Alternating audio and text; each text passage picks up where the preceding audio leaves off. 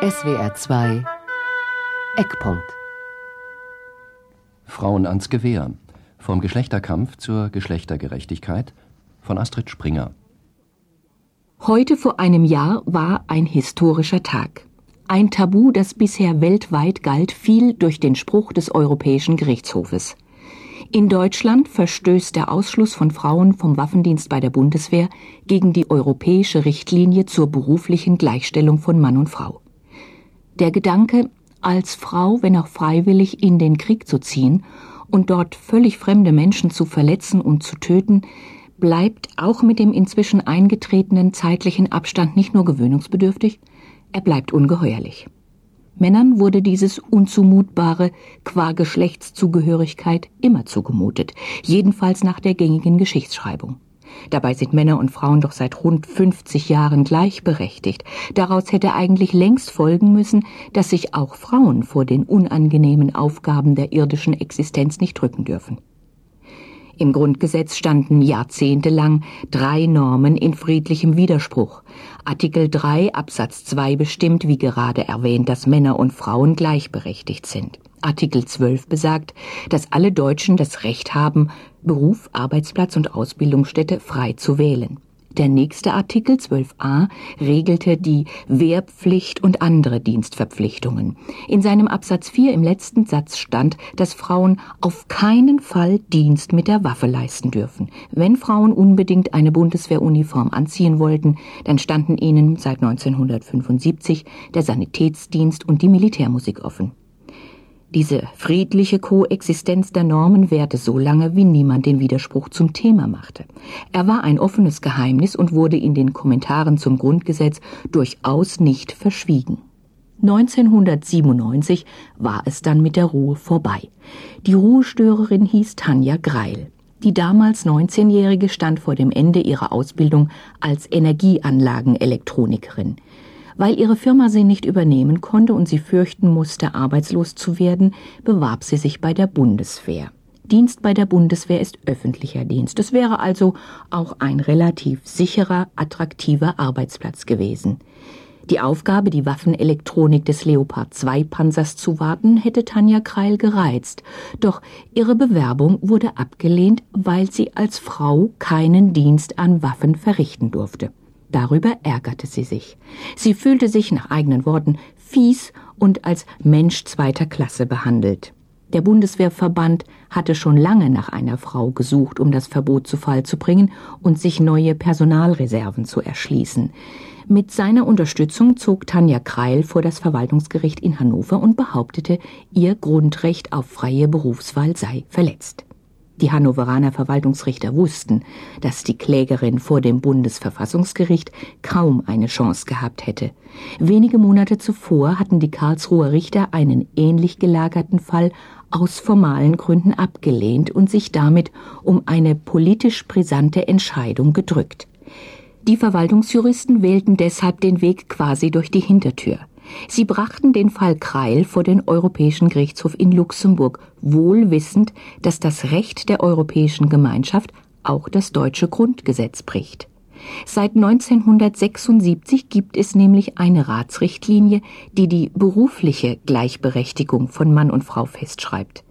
Im Juli 1997 stellten die Hannoveraner Richter ihren Kollegen in Luxemburg die Frage, ist die Einsatzbeschränkung deutscher Soldatinnen auf den Militärmusik- und Sanitätsdienst mit dem europäischen Gleichheitsgebot vereinbar.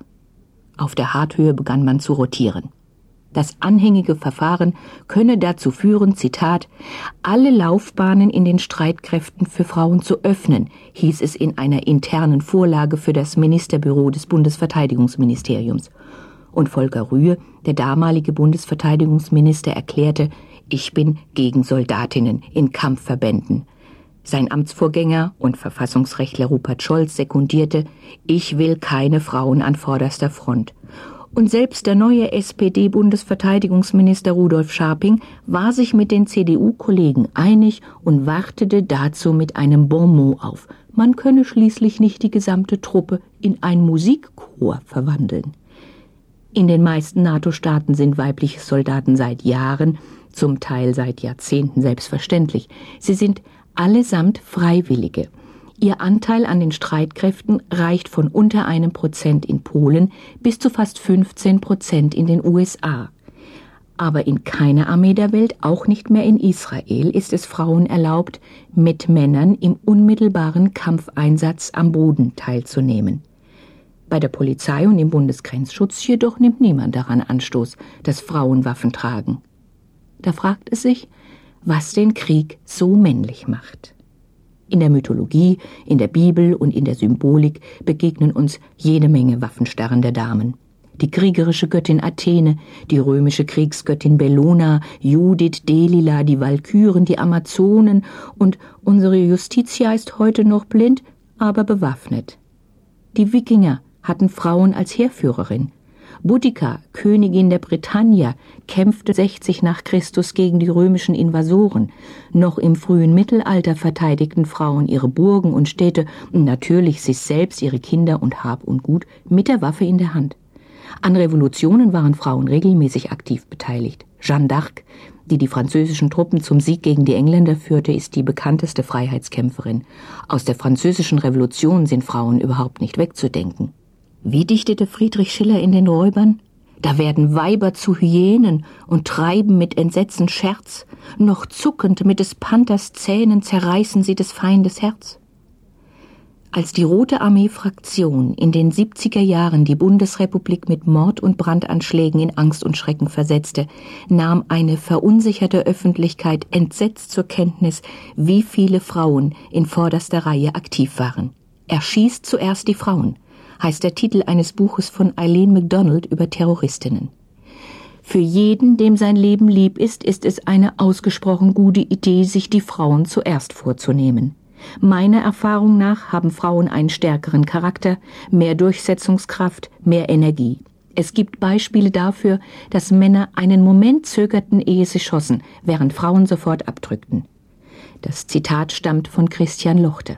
Er war Leiter einer Verfassungsschutzabteilung zur Terrorbekämpfung. Es kann also nicht die gesteigerte Friedfertigkeit von Frauen sein, die den Krieg bisher zu einem überwiegend männlichen Geschäft machte. Entgegen dem Titel ihres Buches Die friedfertige Frau ist auch die Psychoanalytikerin Margarete Mitscherlich zu dem Ergebnis gekommen, dass Frauen nicht friedfertiger sind als Männer. Sie gehen mit ihren Aggressionen nur anders um. Bevor der Europäische Gerichtshof heute vor einem Jahr sein Urteil in Sachen Tanja Kreil verkündete, hatte die FDP-Fraktion eine kleine Anfrage zum Waffenverbot für Frauen an die Bundesregierung gerichtet. Sie bekam zur Antwort, der Grundgesetzgeber habe sich bewusst und ausdrücklich für einen unbedingten Schutz der Frauen vor den Gefahren des soldatischen Waffendienstes entschieden. Auch der freiwillige Zugang von Frauen zu allen Teilen der Streitkräfte sei wegen des Waffendienstverbotes im Grundgesetz nicht möglich. Nun ist der inkriminierte Satz mit dem Waffenverbot für Frauen noch relativ jung. Er stammt aus dem Jahr 1968 und wurde erst im Rahmen der sogenannten Notstandsverfassung nachträglich ins Grundgesetz eingefügt. Diese Regelung hatte aber eine Vorläuferin. Das Grundgesetz war bereits 1956 nach dem Beschluss über die Wiederbewaffnung der Bundesrepublik geändert worden, als die Wehrpflicht eingeführt wurde. Berichterstatterin des Rechtsausschusses war damals Elisabeth Schwarzhaupt von der CDU. Sie gab zu Protokoll, Zitat, dass unsere Auffassung von der Natur und Bestimmung der Frau einen Dienst mit der Waffe verbietet. Annemarie Renger als SPD-Mitglied eigentlich im entgegengesetzten politischen Lager stehend, sekundierte ihr. Die spätere langjährige Präsidentin des Deutschen Bundestages empfand Frauen in Uniform als einen Widerspruch zum Weiblichen. Nur zwölf Jahre zuvor hatte das Oberkommando der Wehrmacht im September 1944 diese Worte gewählt. Beherrschender Grundsatz für jede Art von Fraueneinsatz muss bleiben, dass sich der weibliche Soldat nicht mit unseren nationalsozialistischen Auffassungen vom Frauentum verträgt. Das Oberkommando der Wehrmacht hatte anno 44 übrigens einen besonderen Grund für seine Bekräftigung. Je schlechter die militärische Lage Deutschlands wurde, desto mehr Frauen meldeten sich freiwillig, um mit der Waffe in der Hand das Vaterland zu verteidigen. Es bedurfte gleich mehrerer Erlasse, um die Frauen auf ihren Platz zu verweisen. Natürlich traut sich in unseren Tagen niemand mehr, die Frau auf ihre natürliche Berufung festzulegen. Aber die Idee ist immer noch virulent. Kehren wir zurück zur Kulturgeschichte, diesmal in die Sparte Geistesgeschichte, dann ist der Gedanke von der Natur und der wahren Bestimmung der Frau noch gar nicht so alt. Ausgerechnet mit dem großen Aufklärer Jean-Jacques Rousseau beginnt die Mode, Frauen über ihr weibliches Geschlecht zu definieren und sie dabei abzuwerten. Das Schlüsselwerk dazu ist Rousseaus Roman Emile oder über die Erziehung. Bevor Emile seine Sophie heiraten darf, muss er zu einem rechten Mann erzogen werden. Und bevor Sophie den Emile heiraten darf, muss auch sie auf ihre Aufgabe als Ehefrau und Mutter vorbereitet werden. Schon den kleinen Mädchen ist beizubringen, dass die Abhängigkeit ein den Frauen natürlicher Zustand ist. Und an anderer Stelle, man muss sie gleich anfangs üben, sich Zwang anzutun, um sie dem Willen anderer zu unterwerfen. Außerhalb dieses Modells von Aufopferung, Gehorsam und Passivität gab es für Frauen kein Heil, und ohne Mutter zu werden, konnte eine Frau ihre wahre Berufung auch nicht erfüllen. Wenn Emil als aktiv, stark und mutig geschildert wird, dann muss Sophie schwach, schüchtern, wenig gebildet und gehorsam sein. Sophie und ihre Töchter hätten niemals die Hand gegen einen Mann erhoben. Rousseaus Idee von der Bestimmung der Frau gefiel Napoleon Bonaparte so gut, dass er sie fast wörtlich in seinen Code Civil übernahm. Der Code Civil von 1804 war die erste große Kodifizierung des bürgerlichen Rechts und das Vorbild für die Rechtsentwicklung in anderen europäischen Staaten. In seinem Artikel 212 legte er die unumschränkte Herrschaft des Ehemannes über seine Frau fest. In Deutschland hielt sich ein solches die Frauen diskriminierendes Recht bis 1953, als alle Gesetzesregeln, die gegen den Gleichheitssatz des Grundgesetzes verstießen, automatisch außer Kraft traten. Seit der griechischen Antike wissen wir vom Geschlechterkampf, doch erst seit Rousseau firmiert er unter dieser Bezeichnung. Ab 1850 und ungefähr bis 1930 wurde er in der Literatur, der Philosophie und der Kunst das beherrschende Thema. So berühmte Namen wie Edward Munk, Gustav Klimt, Lovis Corinth oder Oskar Kokoschka stehen in der Malerei dafür, in der Literatur Charles Baudelaire oder August Strindberg, in der Philosophie Arthur Schopenhauer oder Friedrich Nietzsche. Verallgemeinernd lässt sich sagen, diesen Dichtern, Denkern und Künstlern war gemeinsam, dass sie die Frau als Bedrohung empfanden. Rousseau hatte seine ideale Sophie nach dem Bild der Frau modelliert, das er in der Gesellschaft seiner Zeit vorfand. Es ist davon geprägt, dass das ausgehende 18. Jahrhundert und das 19. Jahrhundert dem Geschlechtlichen ihre ganz besondere, um nicht zu sagen ihre ausschließliche Aufmerksamkeit widmeten. Wesentliche Strömungen der Zeit zielten darauf ab.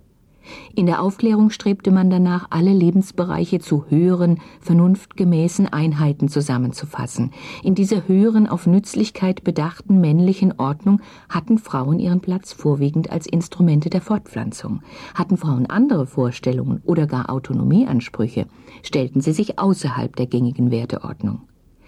Das evolutionistische Denken, das auf Charles Darwin zurückgeht, differenzierte zwischen hoch und niedrig entwickelt und der weiße, erwachsene Mann war aus seiner Sicht das Spitzenprodukt der Evolution.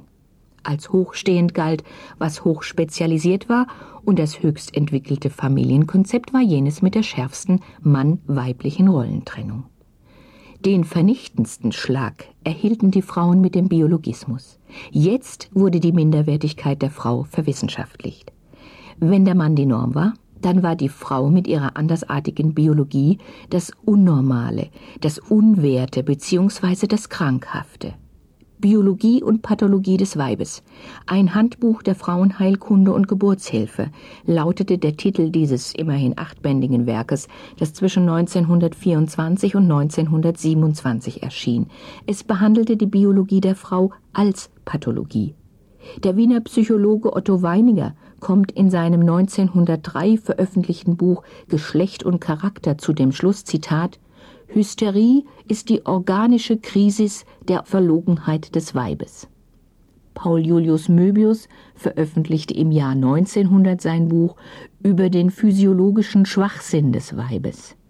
Noch im aufgeklärten 20. Jahrhundert unterstellte der Psychoanalytiker Sigmund Freud, dass sich Frauen von Kindheit an kastriert fühlten und den Mann um seinen Penis beneideten. Frau zu sein bedeutete letzten Endes krank zu sein. Als die Nationalsozialisten an die Macht kamen, konnten sie auf einen unbegrenzten Fundus von, in Anführungszeichen, wissenschaftlicher Literatur zurückgreifen, die die Ausgrenzung von Frauen aus dem öffentlichen Leben rechtfertigte. Wie hatte die Bundesregierung auf die Anfrage der FDP argumentiert? Der Grundgesetzgeber habe sich bewusst und ausdrücklich für einen unbedingten Schutz der Frauen entschieden. Hier bricht es kurz vor der Jahrtausendwende noch einmal durch. Das alte biologistische Bild von der Frau. Geschützt werden muss, was schwach oder krank ist. Die moderne Sozialforschung hat gelehrt, immer dann, wenn mit dem Schutz für Frauen argumentiert wird, höchst misstrauisch aufzumerken. Bei näherer Betrachtung stellt sich nämlich heraus, dass sich unter dem tarnmännlichen Schutz etwas ganz anderes verbirgt. Eigentlich geht es um das kostbare Gut Arbeitsplatz. Dieses Gut war vielleicht nie so kostbar wie heute, wo eine rasante technische Entwicklung die herkömmliche Nutzung der Arbeitskraft immer entbehrlicher macht. Der Blick zurück, diesmal in die Sozialgeschichte, ist wiederum sehr aufschlussreich. Eine der ersten Schutzbestimmungen für Frauen stammt aus der Reichsgewerbeordnung von 1878 und war nichts anderes als ein Arbeitsverbot. Wöchnerinnen durften drei Wochen nach der Geburt ihres Kindes nicht beschäftigt werden. Einen finanziellen Ausgleich gab es dafür nicht. Dass Frauen keine schweren Lasten tragen sollten oder nachts nicht arbeiten durften, hörte sich fürsorglich an, hatte aber einen Schönheitsfehler. Mit solchen Verboten wurden sie ausgerechnet von den gut bezahlten Arbeitsplätzen ferngehalten, während auf den schlecht bezahlten diese Beschränkungen nicht galten. Nachtschicht in der Krankenpflege und schweres Heben war nie verboten. Dazu passt, dass immer dann, wenn vor allem in Kriegszeiten die Arbeitskräfte knapp wurden, die Frauen plötzlich nicht nur tun durften, sondern tun mussten, was ihnen vorher verboten war. Als der Zweite Weltkrieg absehbar verloren ging, haben die Nationalsozialisten skrupellos ihre hergebrachten ehernen Grundsätze vom Frauentum über Bord geworfen. Ab Februar 1945 erwog man die Aufstellung von Frauenbataillonen. Der Leiter der Parteikanzlei vermerkte dazu Zitat der Führer verspricht sich insbesondere von der Aufstellung dieses Bataillons eine entsprechende Rückwirkung auf die Haltung der Männer. Mit anderen Worten, die Männer sollten durch die Tapferkeit der Frauen beschämt und damit zum Standhalten gezwungen werden.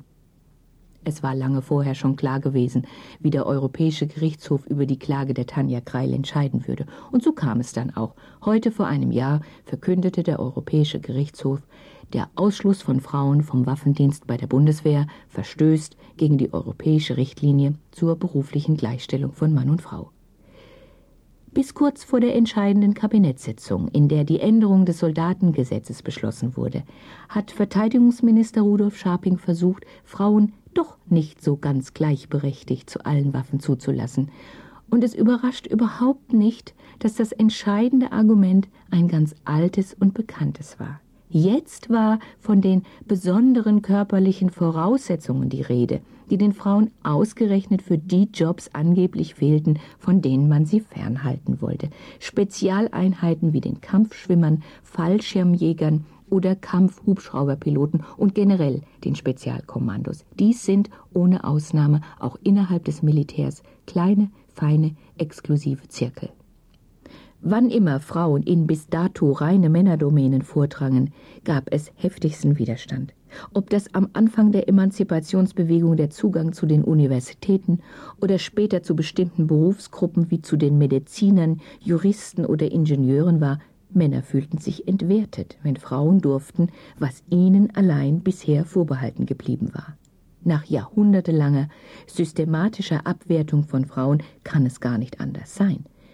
Und genau das geschah auch jetzt. Kaum hatte der Europäische Gerichtshof sein Urteil gesprochen, stand die gesamte Institution Bundeswehr in Frage. Unsere Ausschaltung aus diesem Bereich ist nicht etwa Galanterie, empörte sich die Feministin Alice Schwarzer schon 1976, sondern eine reine Machtfrage. Die bisherigen Erfahrungen weltweit mit Frauen im Militär verzeichnen eines jedenfalls nicht dass Frauen die schwächeren Nerven hätten oder körperlich nicht mithalten könnten. Als Israel seine Soldatinnen aus vorderster Front zurückbeorderte, begründete der damalige Verteidigungsminister Moshe Dayan die Entscheidung mit den bisherigen Kriegserfahrungen. Die Angst der Soldaten um ihre in Gefangenschaft geratenen Frauen sei so groß gewesen, dass es die Kampfbereitschaft der Truppen geschwächt habe. Die deutschen Soldatinnen hatten gegenüber ihrem Verteidigungsminister gleich klargestellt, Sonderkonditionen wollen wir nicht, gleiche Anforderungen, gleiche Maßstäbe für alle, die Dienst an der Waffe tun. Es soll Überlegungen bei den Gegnern des Frauenwaffendienstes gegeben haben, die Messlatte für sportliche Leistungen so hoch zu legen, dass viele Frauen sie nicht schaffen würden. Das clevere Gegenargument lautete, was aber, wenn dadurch plötzlich die Männer nicht mehr mithalten könnten und mehr Frauen die Normen erfüllten? Wo Frauen sich bisher bewerben durften im Sanitätsdienst, haben sie qualitativ die männlichen Bewerber ausgestochen. Am 27. Oktober 2000 änderte der Gesetzgeber das Grundgesetz, weil die alte Formulierung in Artikel 12a gegen das europäische Gleichheitsgebot verstieß. Bisher lautete der einschlägige Satz Sie, die Frauen, dürfen auf keinen Fall Dienst mit der Waffe leisten. Und die neue Formulierung, sie lautet Sie, die Frauen, dürfen auf keinen Fall zum Dienst mit der Waffe verpflichtet werden. Von der Bevormundung über Frauen können sie einfach nicht lassen, die alten Herren im Parlament. Dazu passt, dass der bereits erwähnte CDU-Bundestagsabgeordnete und Verfassungsrechtler Rupert Scholz in der Debatte die Zeichen der Zeit immer noch nicht erkannt hatte und die Fürsorgepflicht des Gesetzgebers für die Frauen herausstrich. Was macht den Krieg so männlich? lautet die immer noch unbeantwortete Frage. Die Friedfertigkeit der Frauen ist es nicht. Ihre biologische Andersartigkeit ist es nicht, auch nicht ihr Schutzbedürfnis. Die Antwort, die übrig bleibt, ist die Frage selbst. Es ist der Krieg als solcher, der Männer männlicher und Frauen schwächer nämlich zu Opfern macht. Der Krieg, anders als zum Beispiel der Polizeidienst, ist der einzige Ausnahmezustand, der Menschen grenzenlose, weil unkontrollierte Macht über andere Menschen einräumt. Dass Männer diese Machtposition mit Frauen freiwillig teilen würden, war nie zu erwarten.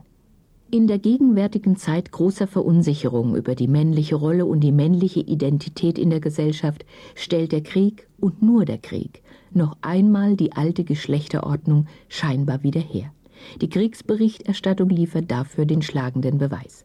Das Sinnbild ist jenes Foto aus dem Kosovo-Krieg, das die Titelseiten diverser großer Nachrichtenmagazine zierte.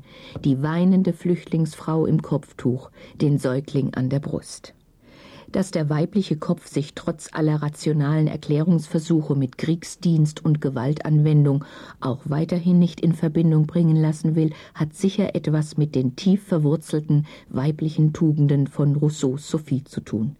Draufschlagen müssen ganz viele Frauen, wenn sie es überhaupt wollen, in therapeutischen Sitzungen erst mühsam lernen. Daran den Vater auch nur symbolisch mit dem Sofakissen zu verhauen, ist schon manche Therapie gescheitert dass Zuschlagen beispielsweise in einem Selbstverteidigungskurs eine durchaus lustvolle Erfahrung sein kann, gehört dann schon zu den Selbsterkenntnissen, über die Frau erschrickt. Die jungen Frauen, die sich jetzt zur Bundeswehr melden, haben damit ausdrücklich keine Probleme. Und das ist gut so, denn es wird generell Zeit, dass Rousseaus Sophie sich von niemandem mehr verprügeln lässt. Mit dem Urteil des Europäischen Gerichtshofes ist nicht nur ein Tabu gebrochen, sondern auch eine Diskriminierung beseitigt worden, die bisher gar nicht auffiel. Frauen konnten nicht nur im Militär, sondern auch in der Politik keine Karriere machen. Um Verteidigungsministerin oder Bundeskanzlerin zu werden, müssen sie nämlich die Befehlsgewalt über Waffen ausüben dürfen. Eines lässt für Frauen und Männer in Deutschland jedoch hoffen. Krieg soll demnächst auch als Teilzeitbeschäftigung möglich sein. Tanja Kreil wird daraus keinen Nutzen mehr ziehen. Sie arbeitet längst bei Siemens. Frauen ans Gewehr. Vom Geschlechterkampf zur Geschlechtergerechtigkeit von Astrid Springer.